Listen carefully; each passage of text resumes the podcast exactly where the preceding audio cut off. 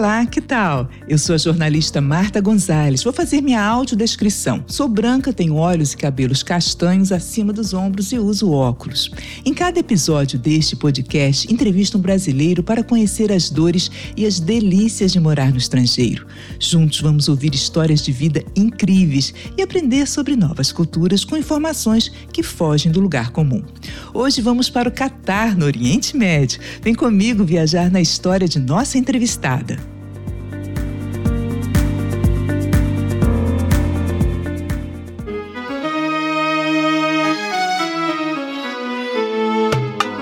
Começarmos a falar do Catar, lhe convido a me seguir nas redes sociais. Com o nome Brasileiros Longe de Casa, estou no Insta, Face e também tem um site. Ah, e não esquece de seguir ou assinar o podcast, ok?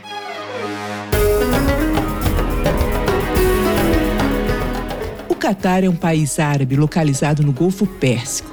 É um país muito pequeno, tem menos de 12 mil quilômetros quadrados. Para se ter uma ideia, gente, Sergipe, o menor estado do Brasil, tem cerca de 22 mil quilômetros quadrados. Ou seja, o Catar é praticamente metade de Sergipe. Mas se é pequeno em extensão, é um gigante econômico. Nas últimas décadas, de acordo com o Fundo Monetário Internacional, o Catar sempre esteve entre os países mais ricos do mundo. Nem sempre foi assim. A antiga vila de pescadores de peixes e de pérolas viu a riqueza chegar na década de 70, com as reservas de gás natural e petróleo. Hoje, palco da Copa do Mundo de 2022, o país está preparando para receber o mundo com a pompa dos grandes anfitriões. Nossa entrevistada de hoje, Jordana Fogaça Bido, é a primeira brasileira a se formar em comunicação com bolsa numa universidade do Catar. Seja bem-vinda, Jordana. Por favor, faça sua audiodescrição e me diga como é que você foi parar aí em Doha, capital do Catar. Oi, Marta. Muito obrigada pelo convite. É um prazer estar aqui. Uh, eu sou a Jordana, sou de Novo Hamburgo, no Rio Grande do Sul. Eu tenho 24 anos.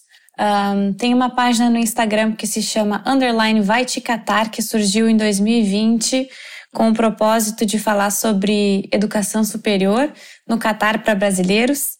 Já aqui em 2018. E o nome é maravilhoso, né? Vamos botar aqui um parênteses. Vai te catar, é muito bom o nome. é, obrigada. É, esse, essa ideia surgiu já aqui em 2018, quando eu vim estudar aqui um, não, tinham, não tinha brasileiros na minha universidade, só tinha um outro brasileiro em uma universidade do lado da minha. É, mas eu queria divulgar, eu queria né, mostrar para o brasileiro no Brasil que existia a possibilidade de estudar fora, fazer faculdade fora do Brasil, que não fosse simplesmente na América do Norte ou na Europa, né? E que existiam outras possibilidades também fora desses destinos entre aspas, comuns ou mais tradicionais, né? Que existia a possibilidade de estudar num país árabe, no Oriente Médio, numa universidade americana, que é o meu caso, que também tinha campus aqui, né, no Catar, além dos Estados Unidos. E as aulas eram em inglês? Sim, as aulas todas foram ministradas em inglês. Uh, por mais que o idioma oficial do Catar seja árabe, é muito fácil de conviver, de lidar, de viver aqui só com, com o inglês. Não é necessário o árabe. Claro que sempre é bom, né? Principalmente para mim que vim estudar e que depois fiquei buscando um emprego por alguns meses. Sempre nas descrições dizia que era ideal saber falar o árabe, mas não era um requisito, né? Nunca foi um pré-requisito. Mas se tivesse o árabe já seria muito, muito melhor. Então, dá pra, dá pra viver com os dois, mas se não tiver o árabe também é tranquilo.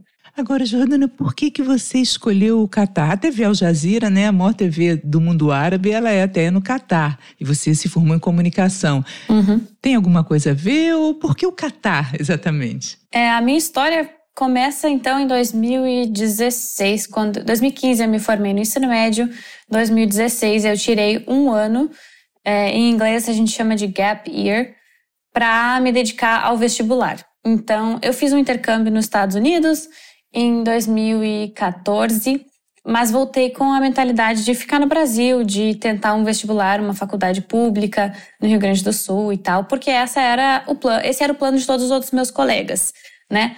Uh, então, eu meio que fui na onda é, dos meus colegas e queria ficar no Brasil para estudar, porque essa era a opção mais confortável, a opção mais fácil. Mas Uh, não que eu nunca tive o incentivo dos meus pais para estudar no exterior, e eu sempre quis também ter uma experiência internacional, mas naquele momento eu estava trabalhando e, e, focada no vestibular para a faculdade no Brasil. E aí, no fim do ano, então, eu passei na PUC, no Rio Grande do Sul, estava um, matriculada para cursar jornalismo, quando no final do ano eu encontrei sem querer, ou melhor, não foi uma coincidência, né? Hoje, quando eu olho para trás e penso nisso, mas encontrei uma amiga muito especial no cinema no dia 24 de dezembro, ou 23 de dezembro, era pré, assim, prévia, né? Natal, Nossa, quase Natal. Natal. Uhum. E é. a gente estava no cinema e, a, e ela tinha um dia antes postado que tinha passado numa universidade americana. No, tinha postado no Facebook que tinha passado. E eu pensei, olha, co, né? Coincidência, estamos aqui. Eu sempre quis estudar no exterior, mas estava matriculada já na PUC e pensei, me conta como é que tu fez isso, eu disse pra ela. Me, me conta tudo, eu quero saber tudo. E ela disse, vai lá em casa amanhã, ou tipo, daqui a uma semana, que era Natal. Ela disse, eu te conto tudo, eu te mostro tudo, te dou todos os documentos, todos os, os livros que eu, que eu usei para estudar e tal. E aí eu fui, e ela me explicou tudo, tudo. Eu cheguei em casa determinada que eu não queria mais estudar na PUC. E aí convenci meus pais a gente ir lá cancelar a matrícula. Porque se eu não cancelasse a matrícula, eu teria. Minhas chances cairiam, tipo, em cinco vezes, porque é uma diferença tu entrar como aluna novata e entrar como uma aluna de transferência, né? Então, se tu se matriculasse, se eu me matriculasse na PUC e cursasse um semestre, que se fosse um semestre, eu já seria considerada aluna de transferência. E aí as chances caem um pouco para entrar na faculdade americana, né? E aí, dito e feito, eu fui lá, cancelei a matrícula. Naquele mesmo dia encontrei um, uma pessoa que estava fazendo mentoria, que estava agindo né, como mentor para alunos jovens que queriam estudar nos Estados Unidos através do escritório é, grátis, de graça, em Porto Alegre, que se chama Education USA, que é um, é um escritório super legal e sem fins lucrativos, então eles não cobram para auxiliar. Que Isso bacana. é uma, uma super dica para as pessoas que estão nessa fase, que querem achar alguém que, que dê suporte. Um, e ali eu lembro que ele me perguntou sobre as minhas notas e eu disse: Ah, não sou uma aluna nota 10, mas eu sou uma aluna nota 8, meio, 9. Ele disse: Ah, com o teu perfil, com as tuas notas de, né, de, do ensino médio e projetando nota de SAT, que é uma prova padronizada em inglês e matemática, e proficiência, talvez, ele disse, eu não sei se tu entraria numa universidade top americana, mas Tu já pensou em estudar no Oriente Médio? Ele disse. E naquele momento, entrou num, num ouvido e saiu pelo outro. Sim, né? porque não é o usual aqui, né, pra gente. Não. Porque ele até tinha sugerido a NYU Abu Dhabi, que é uma universidade nos Estados, nos Estados Unidos, em Nova York, né? NYU é New York University Abu Dhabi, que é famosa, é super conhecida já no mundo é, dos alunos que querem estudar no exterior. Mas eu pensei, que Oriente Médio, esse cara tá doido. Deixa eu fazer, deixa eu me planejar aqui, deixa eu fazer minhas provas, depois a gente conversa. E aí eu apliquei para mais ou menos 10 universidades nos Estados Unidos, passei em três, passei em duas, mas não me deram bolsa suficiente. E uma delas, que é a que eu me formei agora, que é a Northwestern University, não me aceitou no campus principal, mas um mês depois que eu recebi o não deles, eu recebi um e-mail de um brasileiro que, que trabalhava aqui na faculdade, no Catar, que é a mesma, só que campus diferente. Sim. Uh, em países diferentes. Ele disse: Jordana, a gente viu que tu aplicou, tu tem interesse em ser considerada aqui no campus do Catar? A gente pode marcar uma entrevista? E eu disse: óbvio que sim. E eu nem contei, nem contei para os meus pais. Eu só lembro de ter dito para eles que eu tinha feito a entrevista depois. Tipo, eu fiz entrevista antes, depois contei para eles que eu tinha entrevistado pro Meu Catar. Meu Deus. Que bacana! Nossa, você foi atrás mesmo, né, do sonho de estudar. E qual foi a maior dificuldade? Aí tá, você fechou tudo, conseguiu bolsa até, né? E falou: tô indo para o Catar, fez as malas, tô indo. Como é que foi assim esse primeiro dia? Porque é muito diferente. A gente ir para a Europa e para os Estados Unidos é mais próximo da nossa realidade brasileira, né? O Catar é outra. Como é que foi? Você chegou aí? Me conta aí como é, como é que foi essa chegada. É, bom, a chegada foi assim. Eu cheguei. Primeiro de tudo, que eu levei dois dias para chegar aqui, né? Eu saí do Brasil no 22 de agosto e cheguei aqui no 24 de agosto de 2018. porque eu peguei um voo Porto Alegre, São Paulo, São Paulo, Istambul, Istambul, Doha. É, agora, graças a Deus, eu tenho a oportunidade de viajar direto daqui, de Doha para São Paulo. E aí, quando eu viajo, eu sempre penso, meu Deus, olha só a o trâmite, né, que todo esse essa De São Paulo para Doha, que são 11 horas mais ou menos? São Paulo uh, Doha. 13. 13 horas. 13 Mas horas. hoje você está achando, não, isso é rapidinho, né? Quem não, foi é com, ótimo. com dois dias é ótimo. Ok. Não, 13 horas é fichinha. Pra quem viajou dois dias da primeira vez. Sim. E sim. aí eu já cheguei super cansada, né? No, naquele, naquele ano, em 2018.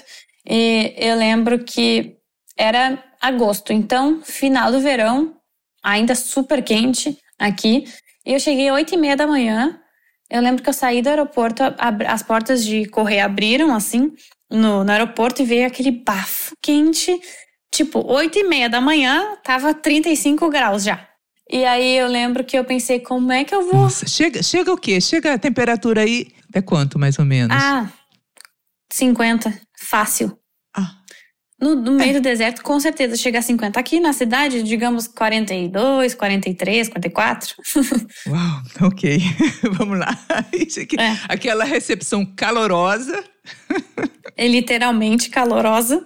E aí eu olhei para o lado e vi uma mulher vestida de abaia e hijab, né, que é a roupa tradicional cultural daqui do Catar, uhum. que é tipo um kimono, digamos assim, preto e um lenço preto na cabeça, cobrindo o cabelo. E pro outro lado, eu vi um homem de toube, que é aquela vestimenta branca com lenço branco também, super típica do Catar. E eu pensei, o que, que eu vim fazer aqui? Acho que eu vou dar a minha volta eu vou pegar o avião de volta para Istambul, depois para São Paulo, depois para Porto Alegre, né? Porque eu pensei. Em... Semana que vem eu tô que... em casa. é, eu pensei, não sei se vai dar muito certo isso aqui, mas tudo bem. Ai, que bom que tinha alguém da, da faculdade para me buscar ali. Então eu tinha um motorista lá da, da Qatar Foundation, que é a fundação do Qatar que financia a vinda dos alunos internacionais para cá, para me buscar e me levou no dormitório. E naquele dia eu fiquei meio assustada. Eu lembro que eu, que eu sentei no chão do meu dormitório e pensei: meu Deus, eu tô sozinha aqui do outro lado do mundo. Não é ali depois do Oceano Atlântico, tipo, é. Europa. É muito mais longe, eu tô muito mais longe de casa, eu tô num, num lugar que a religião é completamente dif é diferente das culturas. A cultura é diferente, as tradições são diferentes, tudo é diferente. E por um momento eu pensei que eu tava né? Que ia ser uma experiência ruim, mas foi só dar um, um, umas horinhas. Depois já encontrei duas meninas no corredor, elas me convidaram para ir no shopping. E aí ali, imediatamente no primeiro dia, eu já fui acalmando, já fui conhecendo novas pessoas. Logo depois começou a semana de orientação na faculdade e eu conheci minhas colegas que viraram amigas para a vida inteira. Que bacana. E tem alguma história engraçada ou algum perrengue de algum mal entendido por causa dessa diferença cultural? Porque é muito diferente mesmo, né? Tudo é muito diferente. Uhum. Tem alguma coisa assim? Um... Uma ou algumas, né? Bom, eu consigo pensar em, em um perrengue que foi em 2018 também. Quando eu cheguei, assim que eu cheguei, em outubro, teve a maior tempestade da história do Catar, eu acho, nos últimos 10 anos, aqui Uau. em Doha. E, bom, a gente está no deserto, né? Chuva é uma coisa difícil de acontecer, não é comum. Um, e aí, em outubro, choveu muito. Teve um. É, que bom que era sexta-feira, que é o final de semana aqui, inclusive. O final de semana é sexta e sábado, e a semana vai de domingo a quinta. Na sexta-feira de manhã acordei com chuva, olhei para fora da minha janela, minhas amigas estavam dançando na chuva, estavam curtindo a chuva, estavam lá se molhando. Eu pensei, ah, chuva, que delícia. Daqui a pouco começou a chover, chover, chover, chover, chover, chover, inundou tudo. A cidade ficou, tipo, parecia que tava todo mundo no mar. Era, era engraçado, mas ao mesmo tempo muito assustador. Preocupante. Que é. preocupante, porque as ruas aqui não foram feitas para chuva. Não existe bueiro na rua. Tipo, o, o, o asfalto, ele não é feito para drenar Absorver, água. é. Absorver. Então, simplesmente vira uma piscina, um piscinão. E foi isso que aconteceu. Água entrando no dormitório o, o porão da faculdade ficou inundado. A gente perdeu Nossa. muita coisa. Muito equipamento eletrônico, computador, fio, tudo danificado. E naquele dia, naquela sexta, eu tinha saído para, acho que almoçar com os meus amigos. E na volta para casa, é, eu lembro que eu fiquei rodando uma hora de Uber porque as ruas estavam bloqueadas. E eu pensava como é que eu vou chegar em casa. Eu não tinha internet no celular, eu não tinha crédito no celular, eu não podia ligar para ninguém, não podia mandar mensagem para ninguém. Gente. O motorista foi muito querido, que bom. Um, e ele ficou rodando sem parar comigo uma hora ao redor do campus, porque os portões estavam todos fechados. Até a gente achar um, demorou uma hora para chegar em casa.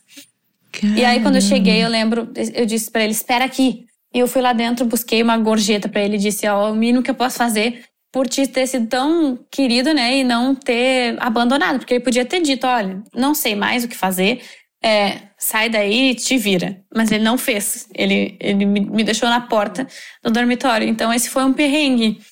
Acho é, que. perrengue mesmo, porque depois isso é perrengue disso- até na nossa cidade. Imagina no outro país tão distante, né? Aham. Depois disso, nunca mais, nunca mais choveu daquele jeito. Choveu outras vezes, mas foi histórico, porque também minhas aulas foram canceladas por dois dias, a gente não teve aula. Caramba, foi. Depois, nos, no domingo e na segunda, a gente não teve aula. Ah, os professores estavam dando extensão nas, nos trabalhos, porque estava sem internet. Então, o primeiro perrengue do, do- da, da minha vida foi aqui um foi essa. mesmo, é. Agora, Jordana, é, você falou até que o, o rapaz foi muito querido. Eles recepcionam muito bem, porque a maioria até do Catar não é, não nasceu aí, né? É um país de muita imigração. Uhum. Né? Como é que é esse contato com os outros estrangeiros, com a população local? Eles são receptivos, porque por conta de tantas diferenças culturais, né? Uhum. Não, eu acho que a hospitalidade é conhecida, a hospitalidade árabe é conhecida no mundo inteiro. É, se, por exemplo, me convidam para ir na casa, se uma amiga árabe me convida para ir na casa dela, se eu disser que eu não quero um copo d'água, um suco, eles vão ficar, ué, como assim? Toma, sabe? Tipo, bebe um suco, bebe um suco, é bom, é gostoso. Então, é, a hospitalidade deles é, é muito bacana, eles são muito ah, acolhedores, Ahn, tanto em casa quanto na- nas lojas, né? Que tu entra e as pessoas normalmente são muito simpáticas, ahn, querem querem vender o deles, claro, mas eles ficam felizes quando quando vem gente né, de fora, do, de outros continentes, de outros países visitar.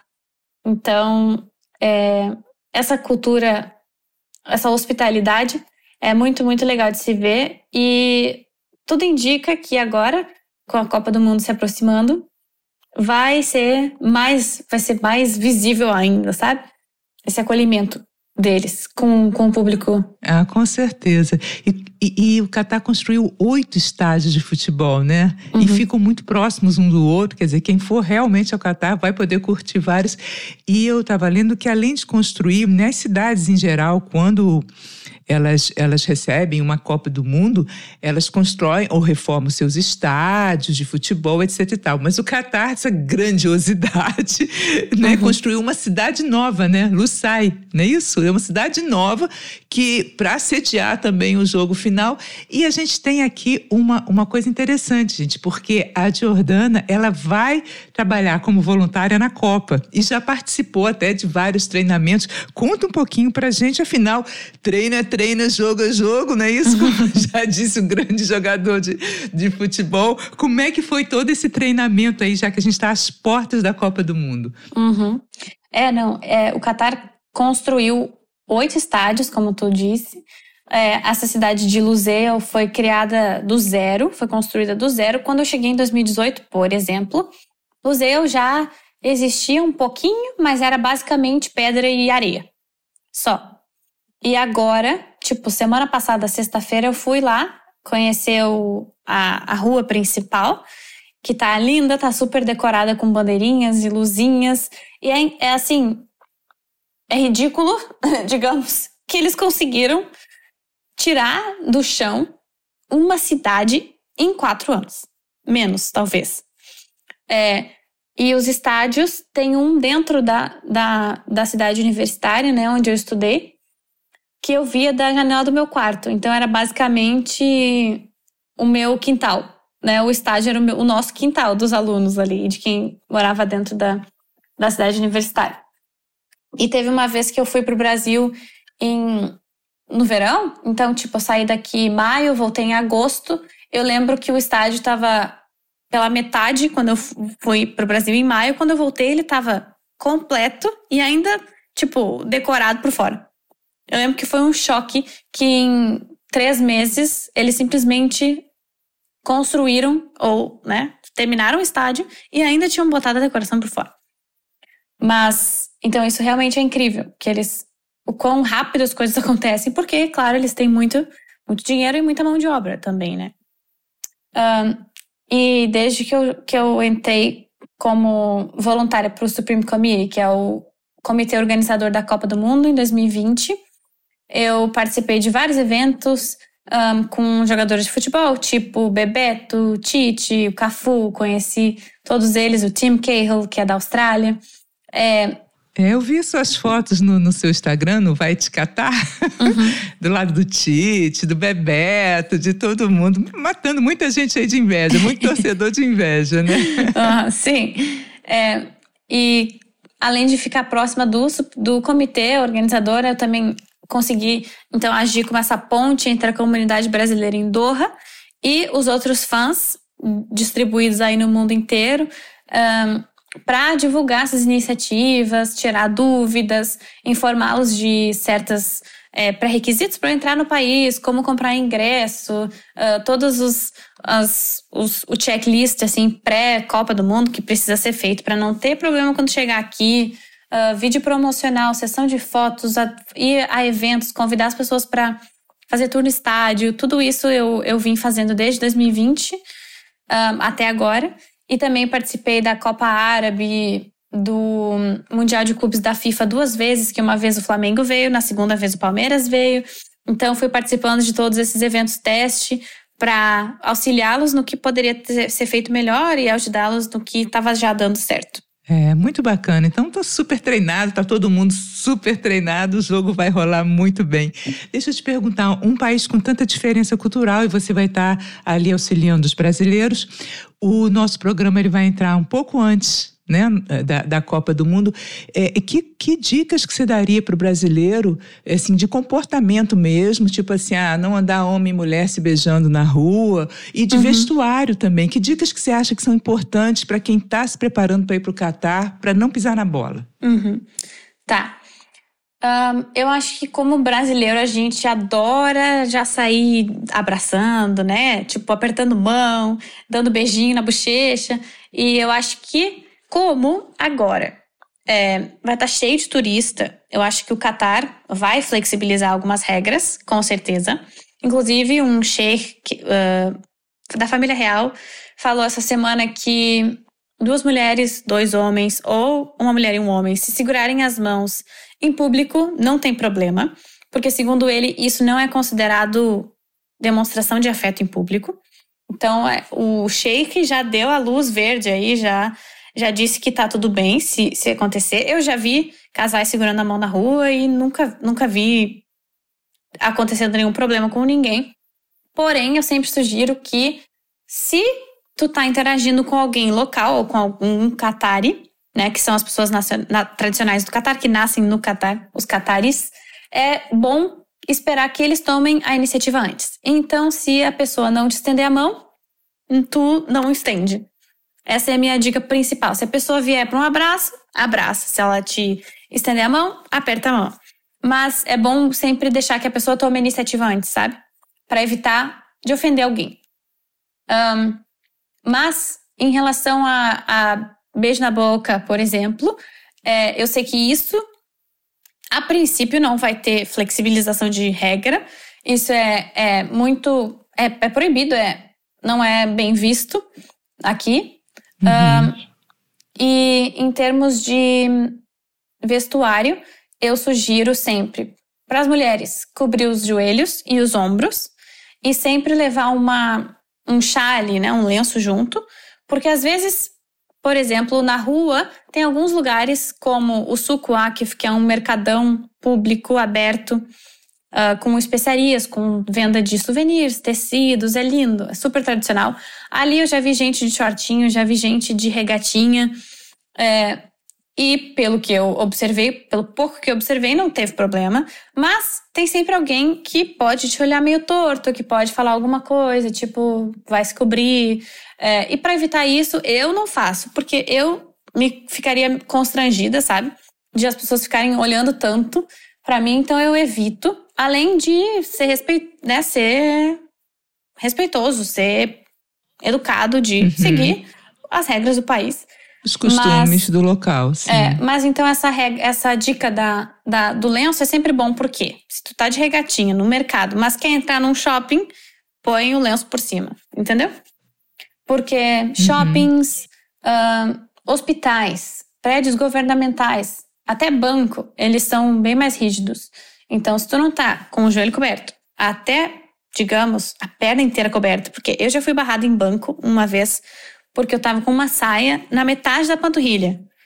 E para mim aquilo tava ok, porque eu tava cobrindo os joelhos e os ombros. E ele disse: Essa saia tá curta, tu precisa voltar e trocar de roupa.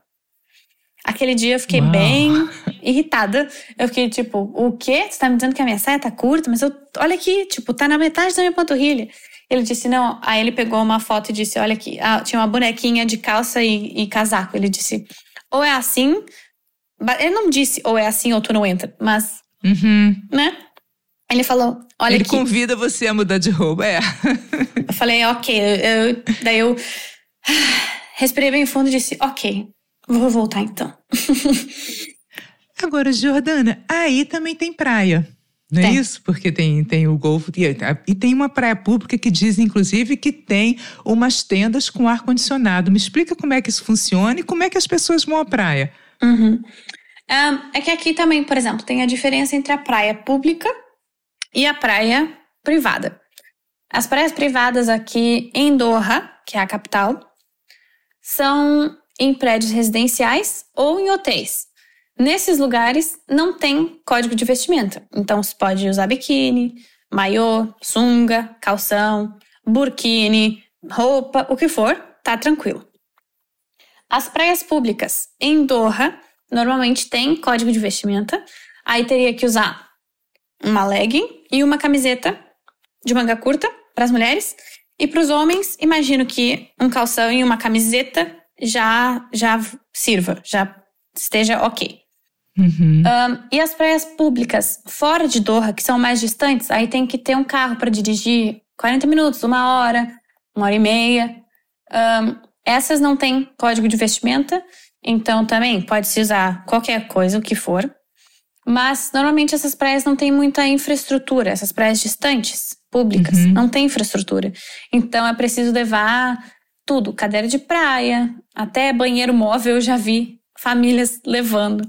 Então é como se fosse um acampamento. Quem vai para a praia vai acampar, basicamente, uhum. porque estrutura antes da Copa não tinha muita. Agora já deve estar tá diferente em algumas praias, não todas.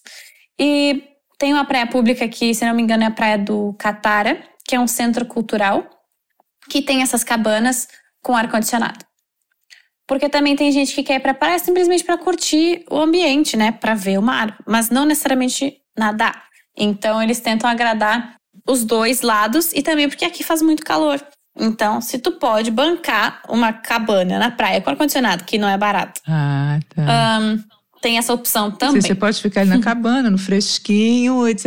E ah, vou dar um mergulho. Vai dar um mergulho e volta e tá ali num lugar bem fresco. Uhum. É. É, é uma coisa de, de, um país realmente muito rico. E você é muito jovem e, e, o país, e no país não é fácil comprar bebida alcoólica, né? Como é que são as noites? Como é que são as farras? Como é que os jovens uhum. se divertem aí? Uhum. Então, é, tem balada normal para aqueles que têm mais de 21 anos. Então, o, a idade, a maioridade aqui para álcool e para festas é 21 anos não 18 como no Brasil. Um, então tem balada e essas baladas ficam em hotéis baladas e bares ficam sempre em hotéis, porque hotéis são os lugares em que a maioria dos expatriados ou turistas vão, né? Não é um lugar que atrai os locais, normalmente. Então, por isso que elas estão estrategicamente hum. localizadas em hotéis. Um, e é nesses lugares em que se pode consumir álcool e comprar álcool. Para os turistas, só tem essa, essa opção. turista só pode consumir álcool em bar ou em balada. Já para os residentes, também, além de poder aplicar para uma licença que te permite comprar álcool. Só que essa licença um, tem que ter o, o aprovado, né, o consenso do teu empregador. Aí tu vai lá nesse lugar que é uma, uma distribuidora, digamos, de, que, de álcool e de produtos um, do porco, derivados do porco, que também é, é proibido na religião muçulmana comer porco. Uhum.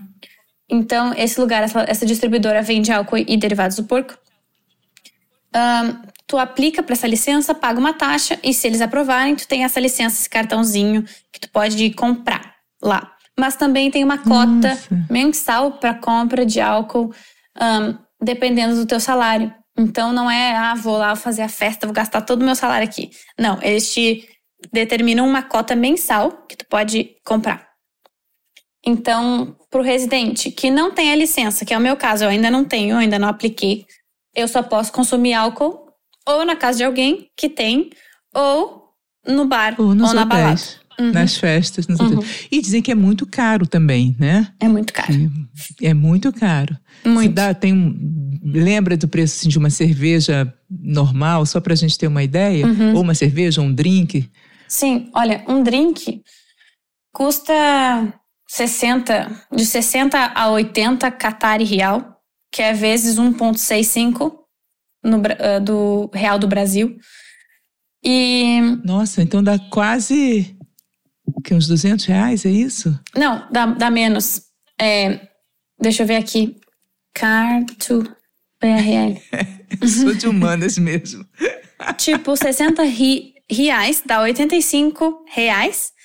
E ah, tá. Um ponto. É um e meio, um ponto, um ponto cinco, né? Mais ou um menos. Ponto, é, um ponto seis. Tá um ponto. Deixa eu ver, o Google tá dizendo um ponto quarenta e um. Então. É. é. Vamos, vamos arredondar para um ponto. Um ponto é, cinco. mas é caro, é caro. É caro. É, uma, uma, é bem uma caro. Uma garrafa de vinho num é. bar é 200, 200 reals, ou seja, 280 reais uma garrafa de vinho. Reais. É. Mas tem, é, tem bares que vendem cerveja a 50 reais por exemplo. Ainda é muito caro, né? 50 reais para uma cerveja. É. Mas para aí é quase uma oferta, né? É, não, 35 é baratinho. Uhum, nossa. E o Catar também é considerado o país com o maior número de homens, né, para cada mulher, é quase o dobro. E, no entanto, a poligamia é permitida. Mas a poligamia é permitida apenas para os homens, é isso mesmo? Uh... Essa conta não fecha, né? Porque se tem poucas mulheres e alguns homens podem ter várias mulheres. Pois é. Não sei, sinceramente, se, se vale só para os homens, mas acho, imagino que sim. Ah, o que eu tenho certeza é que os homens que querem ter uma segunda esposa, eles só podem ter uma segunda esposa se a primeira autorizar, digamos, e se ele provar que tem fundos para bancá-las, as duas. Bancar. Uhum. Tipo, ele precisa dar uma casa para as duas, ele precisa dar um, um, um dinheiro para ela se sustentar mensalmente. Ele precisa bancar a casa e a vida dessa segunda esposa, assim como ele banca da primeira. Se ele não tem, ele não pode ter uma segunda é. esposa. E se por acaso a primeira é, isso disser. é bem comum no mundo árabe, né? Uhum. E se a primeira esposa disser, não quero mais é, ficar contigo se tu tiver uma segunda esposa, é, também é possível adicionar essa cláusula no contrato de casamento, tipo, se o meu marido resolver se casar com uma segunda esposa, divórcio. E é, é possível. Eu já, já, já eu conheço pessoas que, que passaram por essa situação. É interessante. Outra curiosidade do Catar é que a água que é do, do consumo, né, a água de consumir, é uma água que vem do mar, né? Eles passam por aquele processo de dessalinização. Isso é uma coisa bastante cara, mas um país bastante rico. Isso muda alguma coisa na rotina? Você sente alguma diferença na hora de um banho, uma coisa assim ou não?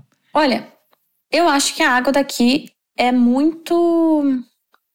Tipo, meu cabelo, eu sinto meu cabelo mais seco e que cai mais aqui do que no Brasil. Um, e a minha pele fica muito mais seca também, eu acho. Mas em termos de água para beber, é normal, é ok. Eles têm. Eles, a economia do Catar hoje é baseada no petróleo e no gás natural, né? Então, uh, o que antes era baseado no cultivo de pérolas, hoje virou petróleo e, e, gás natural, e eles são um país, um dos mais ricos do mundo por causa disso. Que tem muito aqueles. Eles foram privilegiados de estar aqui, estar tá no meio do deserto, que tem suas consequências, né? A gente tem um clima muito quente e seco, mas de estar tá pertinho do petróleo e do gás, porque não precisa nem adentrar muito o mar para chegar no petróleo. O petróleo está aqui, na beirinha. Então, existe esse. E é tudo privilégio. muito luxuoso, né, Jordana? Qualquer lugar que você ande é tudo muito luxuoso, tudo muito grande, tudo muito ouro até nas paredes. Eu vi alguns vídeos. Uhum. É, uma, é uma experiência muito diferente, né? Muito incrível, né? É uma experiência muito diferente. Muito diferente. Que hábitos assim que você já incorporou da cultura daí? Um, que hábitos eu já incorporei? Olha, eu tô pensando que eu já me acostumei muito com o conforto e com a facilidade que é viver aqui, porque a gente, basicamente, a gente, eu, né, vou falar por mim, eu uso muito Uber e uso muito metrô. E até o metrô, como transporte público, ele tem ar-condicionado, Wi-Fi e tem vagões específicos para família e mulheres. Então, se por exemplo eu não quero entrar no vagão normal, comum, de todo mundo, eu posso ir pro e sentar no vagão de mulheres e famílias, que eu acho super legal e super seguro, né, para quem prefere assim ficar ali quietinha no seu vagão. Um, esse conforto de tipo pegar um, um Uber e tá a 20 minutos de qualquer lugar, de qualquer ponto turístico, mais ou menos. É muito diferente, né? Do, do Brasil. Mas ao mesmo tempo, é, é ruim também que eu não posso caminhar, porque não existe muita infraestrutura para pedestre. O Catar não é muito amigável com os pedestres, a não ser em áreas muito centrais e muito turísticas da cidade, que dá para caminhar. Acho por causa do calor também, né? Talvez. Isso. Uhum. Com certeza, o calor implica muito nessas decisões de, de não caminhar por aí e não ter faixa de pedestre, não ter calçada em algumas regiões. Mas também tudo que a gente vê na internet e na, no YouTube reflete sim a realidade daqui, mas também tem o outro lado, longe desse, desse luxo, longe desse brilho, longe das luzes brilhosas lá de West Bay ou da, é. do luxo da pérola, que é outra história, né? Que é, que é longe do skyline, digamos. Jordana, e que hábito brasileiro que você mantém? Um, eu acho que feijão e arroz no almoço é um hábito que eu mantive desde que eu vim para o Catar. Do, durante os anos que eu morei no dormitório estudantil, eu não tinha no primeiro ano cozinha e ainda assim eu conseguia fazer com uma panela de arroz, eu conseguia fazer feijão, arroz e brigadeiro na mesma panela. Uau! depois que eu me mudei para um apartamento maior com cozinha, aí ficou mais fácil, né? E porque eu acho que, bom, feijão e arroz é uma comida tão gostosa e tão simples. Não é muito fácil de fazer feijão, não fica que nem o da minha mãe, por exemplo. Mas, é, ainda assim, é uma coisa que eu não consegui e nem quero me né, deixar de lado esse, esse hábito de comer esse, essa comidinha gostosa no almoço. Um, até desde 2018, quando eu vim, eu acho que já existia o restaurante Ipanema, que é uma churrascaria, num hotel aqui em Doha. Mas agora, recentemente, abriu um outro restaurante também no shopping chamado Texas de Brasil, que é um restaurante mais famoso, acho que tem até nos Estados Unidos. Um, então, se eu não consigo cozinhar, tem aí a possibilidade de ir numa churrascaria e comer pão de queijo, arroz, feijão, farofa, picanha, coração de galinha. Ah, até coração de galinha se acha no supermercado. Então, um, não, não é assim super fácil, não existem lojinhas de comida brasileira para vender como existe em outros lugares do mundo, mas já tem açaí, tem. Eu vi até empada no, num aplicativo de entrega de comida esses dias, vi pastel para entregar. Tem tudo, então, então, né? A gente não tá, é, não tá tão distante assim, não tá tão difícil de achar como era antes, sabe? E, e, já que a gente está falando de comida, o que, que o turista ou quem está indo para a Copa não pode deixar de experimentar da comida típica e local? Bom, eu acho que o número um é o shawarma, que tem no Brasil, certamente em restaurante árabe, uh, mas é um pão árabe com uma massa, assim, com uma pasta de alho, com normalmente frango ou carne, tu pode escolher. Aí tem picles e batata frita no, no próprio rolo. Ele, eles enrolam e vira tipo um. Um cone, né? É, tipo isso. Um, um cilindro, digamos. É, com essas, esses recheios e é uma delícia. Eu adoro e é baratinho. Então, para quem tá vindo pra Copa, é um. Já mata, digamos, do, do, como é que é aquela expressão? É, dois, dois coelhos, dois coelhos com, uma... com uma cajadada só. Exato, porque é uma comida típica e baratinha. Então, se acha fácil em qualquer lugar e não é tão caro quanto sentar num restaurante para comer uma comida, um, uma refeição, né? Entendi. É e além desse dica. shawarma, eu acho também que o karak, que é um chá, é muito gostoso e é também assim um must para provar quando estiver aqui, principalmente porque a Copa é um vai ser agora no inverno e por mais que não tenha inverno, inverno rigoroso, é, ainda assim faz um friozinho. Então se tiver se, tiver vento, então aí fica friozinho. E saindo do estádio, tomar um, um chá, que é esse chá feito de chá preto com leite condensado, leite condensado, leite normal e cardamomo, especiarias, eles botam uhum. um pouquinho de açafrão. Nossa, muito bom. Uma delícia. Eu gosto. Legal, legal. E aí você falou que, que isso é até barato. Aí também não se paga imposto. Eletrônico também. Os eletrônicos também são uma boa compra, né? Uhum. É verdade, sim. Eu comprei meu último celular aqui e eu até fiz um post uma vez no meu Instagram mostrando a diferença de preço do Brasil para cá. Ah, então conta Talvez pra gente. Talvez até seja mais barato aqui do que no próprio do, nos Estados Unidos, sabe?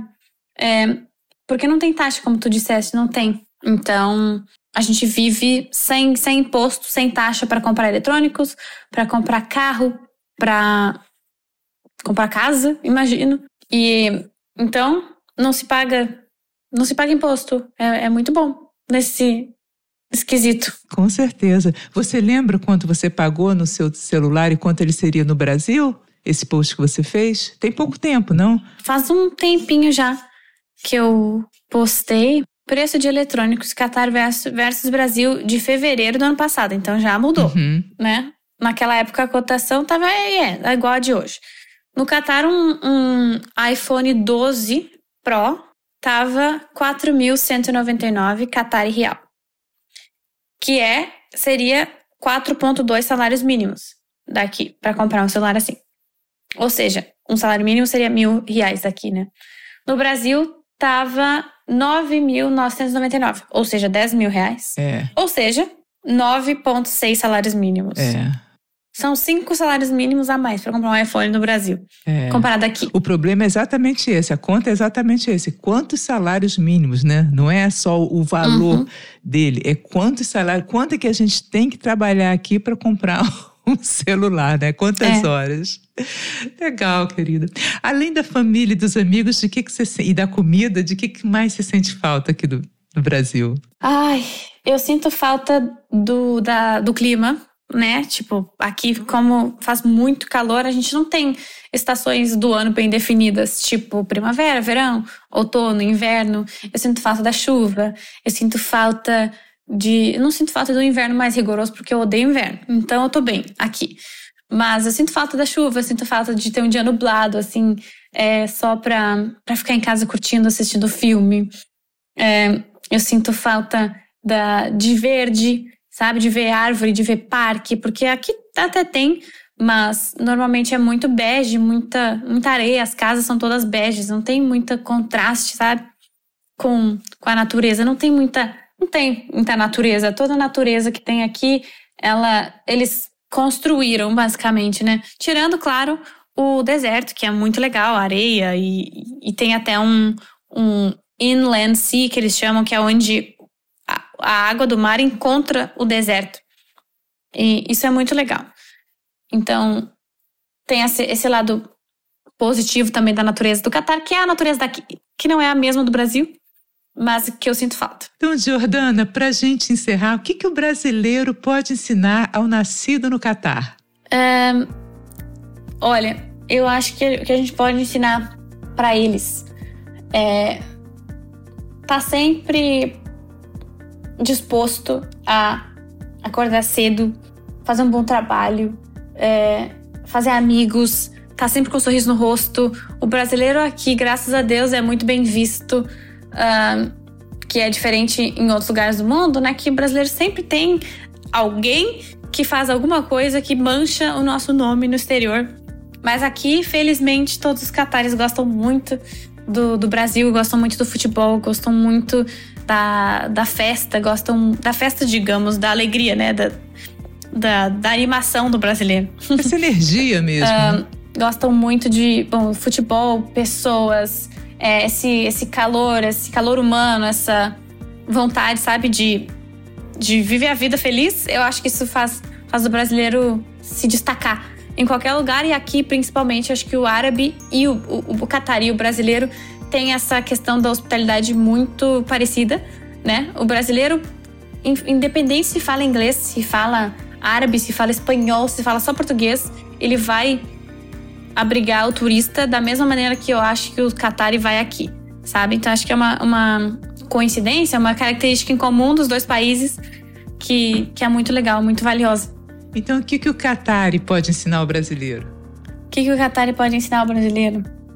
Eu acho que, do que eu, convivendo com poucos catares que eu convivi na faculdade, todos eles levam muito a sério esse essa questão de fazer o outro se sentir bem e valorizado. Então, se um Qatari gosta muito de ti, ele vai te dar um presente, ele vai te chamar para jantar, ele vai hum, brigar contigo para pagar a conta. Isso eu acho muito engraçado que acontece aqui. Que nas famílias, assim, isso acho que, é uma, acho que é uma questão cultural da região do Oriente Médio, não necessariamente do Catar. Mas é engraçado que eles brigam para ver quem vai pagar a conta, porque isso para eles é um prazer, sabe? Te ver feliz, te ver satisfeito, te ver comendo bem, te ver. É, enfim, né? valorizar aquela companhia, aquele momento de, de troca de cultura, de tradição, de. Né, na mesa. Acho muito legal. Então, acho que isso é uma, é uma coisa que o Qatar pode ensinar o brasileiro, ao invés de ficar. É, calculando as moedinhas, né? Talvez, né? Pra alguém que tu valoriza muito, pra alguém especial.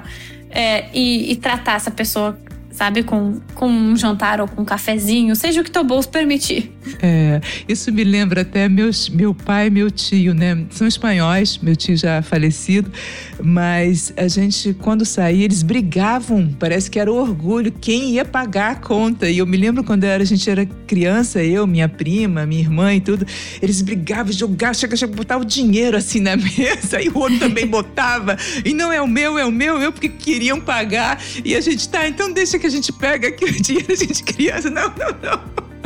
Uhum, é uma coisa exatamente. engraçada mesmo. Mas eles são.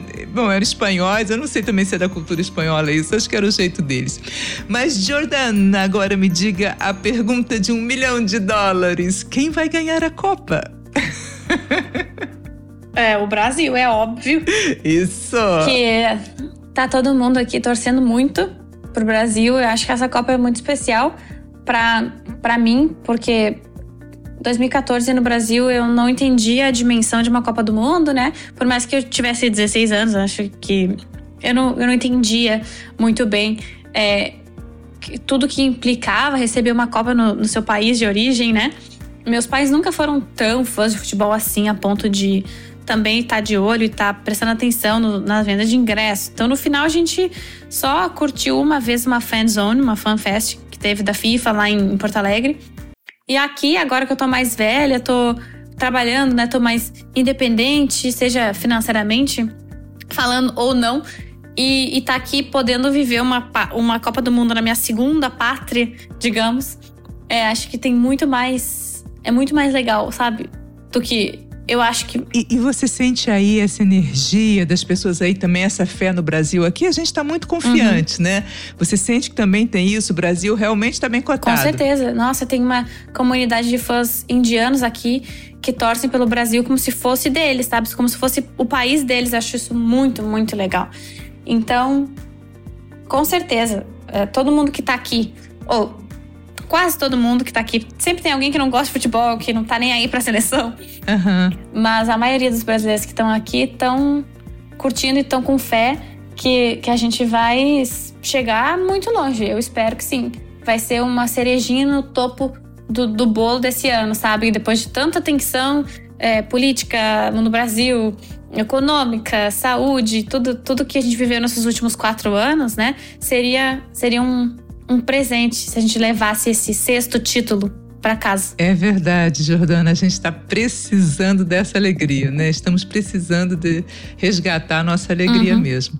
Então, muito obrigada pela entrevista. Sucesso aí para você que vai trabalhar aí nos bastidores da Copa, né? Quem sabe depois a gente grava até um outro para você contar os bastidores, uhum. né? Sucesso e obrigada por participar. Eu que agradeço o convite. Muito obrigada. Então tá bom, valeu Jordana, valeu gente, foi muito bom esse tempo que passamos juntos. Quer continuar a conversa comigo? Me segue lá no Instagram, arroba brasileiros longe de casa, ou escreve para brasileiros longe de casa, arroba gmail.com. E não esquece de assinar o podcast, eu espero você no próximo episódio. Vamos comemorar essa Copa. Beijos, tchau!